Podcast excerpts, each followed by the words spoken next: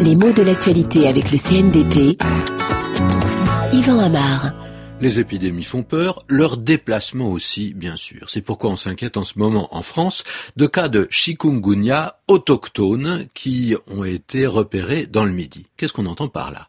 Simplement, on entend par là qu'il s'agit de cas où la maladie a été contractée sur place, c'est-à-dire en France. Il ne s'agit pas de malades qui sont revenus de zones, par exemple, de l'océan Indien, d'îles de l'océan Indien, et qui auraient attrapé cette maladie là-bas et qui seraient revenus en France après.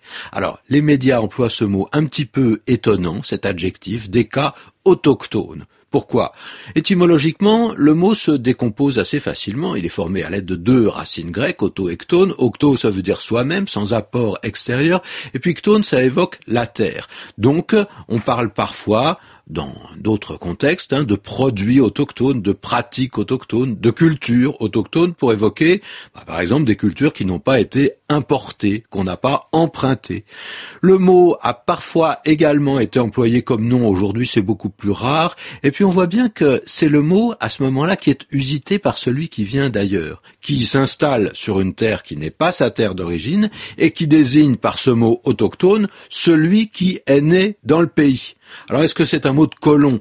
De toute façon, euh, il n'est plus vraiment en usage et il a quelques concurrents. Quels sont-ils? Par exemple, indigène. Là, c'est un vieux mot français, hérité du latin, malgré sa racine grecque. Alors, littéralement, ça veut dire qui est né là, un petit peu comme autochtone. Mais pourquoi indigène?